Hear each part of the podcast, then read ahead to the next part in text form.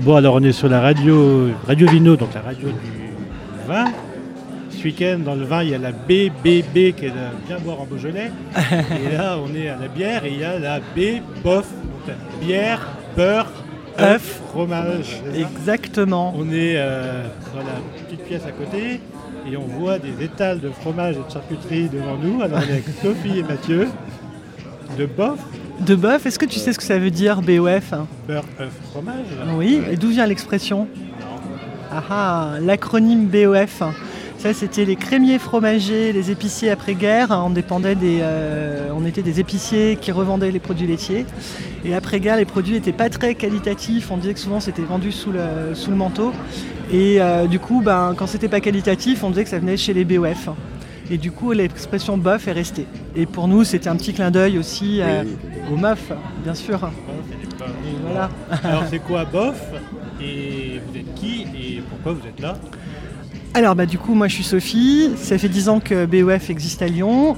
Euh, c'est parti d'une reconversion. Euh, Avant je travaillais plutôt dans la partie euh, de l'organisation euh, d'ici du festival. Et puis euh, l'envie de, venir aux produits laitiers parce qu'en fait c'est quelque chose qu'on partage dans le monde entier, quelles que soient nos confessions religieuses. Et, euh, puis on consomme du fromage, mais est-ce que vraiment on connaît le milieu agricole, les conditions euh, de production, les races? Et qu'est-ce que le fromage en fait? Qu'est-ce que le fromage? Donc il y a plein de variantes, il y a des saisons, il y a des races, il y a des façons de les amener. Et puis d'avoir ce travail de contact et de montrer que c'est aussi une base de notre gastronomie. Et de le faire de façon décontractée bien entendu. Et toi Mathieu Et bah, moi, pour ma part, 10 ans euh, au départ, 10 ans de restauration, de métier de bouche, un peu de bar aussi. Une envie de me reconvertir au bout d'un, au bout d'un moment également. Euh, Ouais. Retrouver un petit peu un peu plus de vie sociale, mes soirées euh, aussi. Mais pas envie de m'éloigner de la nourriture pour autant. Et j'avais commencé un petit peu à découvrir le fromage euh, quand je travaillais dans un restaurant gastronomique sur Avignon, où j'étais responsable du plateau de fromage justement. Ça avait commencé à bien m'intriguer.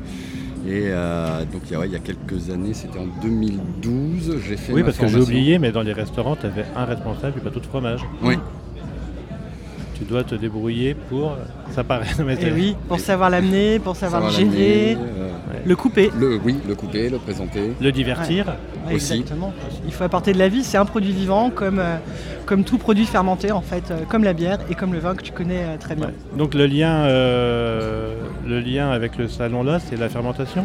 C'est, bah, il y a le goût évidemment, Ouais. des accords, mais le, Alors effectivement, ça va être la fermentation, ça va être aussi euh, l'approche euh, de proposer euh, des associations, des, dégustations et puis quelque chose qui soit aussi convivial.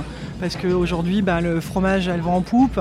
On a de plus en plus d'artisans qui se lancent, de maîtres affineurs. Mais il ne faut pas oublier que ça reste un produit rural et il faut savoir le proposer et l'amener à quelque occasion que ce soit en fait. Le- on a pas mal décrit lors des interviews l'évolution du monde de la bière. Euh, un accord fromage-bière euh, il y a 10 ans et un accord fromage-bière euh, maintenant. Euh, est-ce qu'il y a plus de folie? Est-ce qu'il y a plus de... Bah, bien Euh, sûr, déjà, oui. Enfin, oui, oui, oui, oui. Oui. Bah, déjà, la bière s'est diversifiée, Ouais. bien plus. Euh, il y a, on voit plus de folie aussi dans le monde de la bière, plus d'essais euh, qui sortent un peu de l'ordinaire. Et ça permet aussi également de pouvoir euh, s'amuser à essayer de trouver des nouveaux accords euh, avec les produits, avec les produits laitiers, notamment les fromages.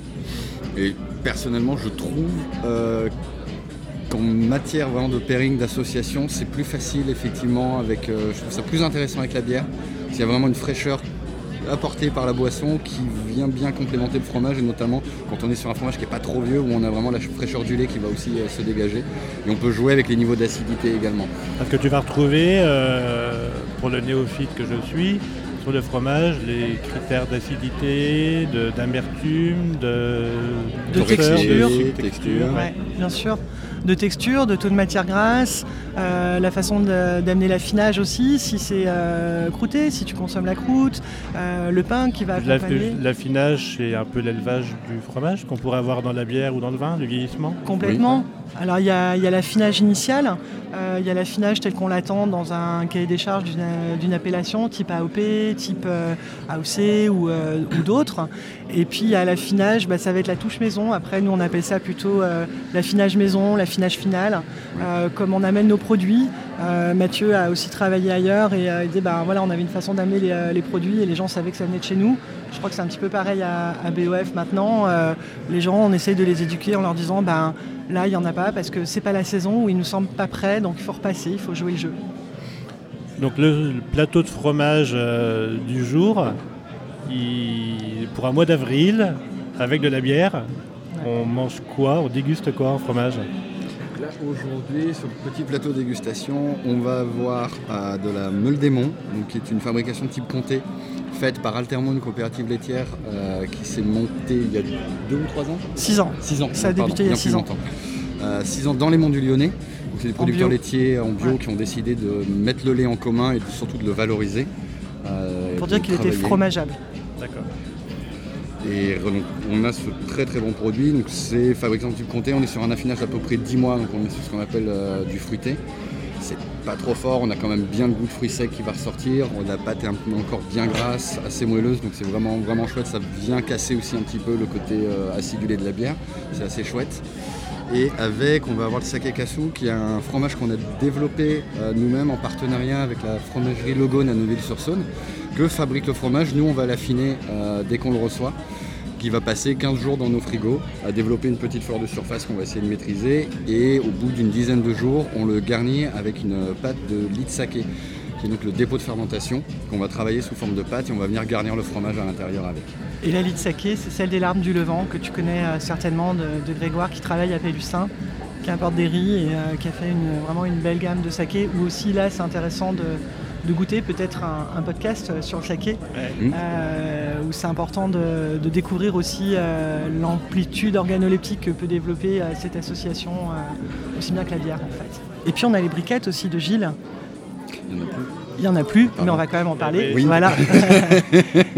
puisqu'on est dans la région de la rigotte et de la briquette. Euh, la brique sous toutes ses formes. Et euh, Gilles Bonnard, c'est un chevrier avec qui on travaille depuis des années, qui, a fait une conversion en bio. Euh, là, il est en train de transmettre l'affaire à, à, son fils. On est au-dessus de Saint-Martin en haut. Et il fait une briquette qui reste souple, sans amertume, un petit peu caprine, qui plaît beaucoup et qui est aussi représentative bah, de notre savoir-faire régional. En fait, les gens parlent beaucoup du Beaujolais très souvent, mais méconnaissent pour la partie agricole euh, le, fromage des Monts du Lyonnais en fait en général, alors que c'est notre vivier aussi, euh, notre vivier euh, d'élevage et d'agriculture. Vous aimez boire quoi comme bière? IPA. Oui. enfin, je toutes, j'ai envie de dire, mais une grosse préférence pour l'IPA. Ouais, moi aussi. Et puis ben, pour finir, un petit teasing pour peut-être un truc qu'on fera ensemble plus tard. vous faites quoi avec le vin eh ben, C'est quoi votre lien avec le vin bah déjà, notre, notre lien, premièrement, c'est de lutter contre ce cliché euh, baguette, euh, bouteille de rouge, euh, où les gens ont encore cette association de vin tannique, où on leur, déjà l'éducation va se faire sur amener sur du blanc, après des bières et d'autres choses évidemment. Mais il y a une belle variante de rouge, et puis effectivement, comme tous, bah, il y a des moments où on pense que ça marche, puis suffit de goûter et on se dit, bah, tiens, c'est marrant tel producteur, en fait, ça va plus coller avec euh, tel type de cépage. Euh, personnellement, moi, je suis peut-être moins calé en vin. Je trouve que j'ai beaucoup appris par le Bière Festival à goûter la variété euh, de bières et d'initiatives. Parce que pour en revenir, c'est un milieu qui bouge beaucoup. mais en tout cas, voilà, le, rouge, il y, a à faire et il y a à goûter aussi. Pareil? Oui, tu valides Oui, je valide. Je valide. Bon, ben, bonne fin de festival. on va aller déguster ces fromages avec plaisir. Et euh, à bientôt. À bientôt. merci à vous. Allez, bon salon. Salut.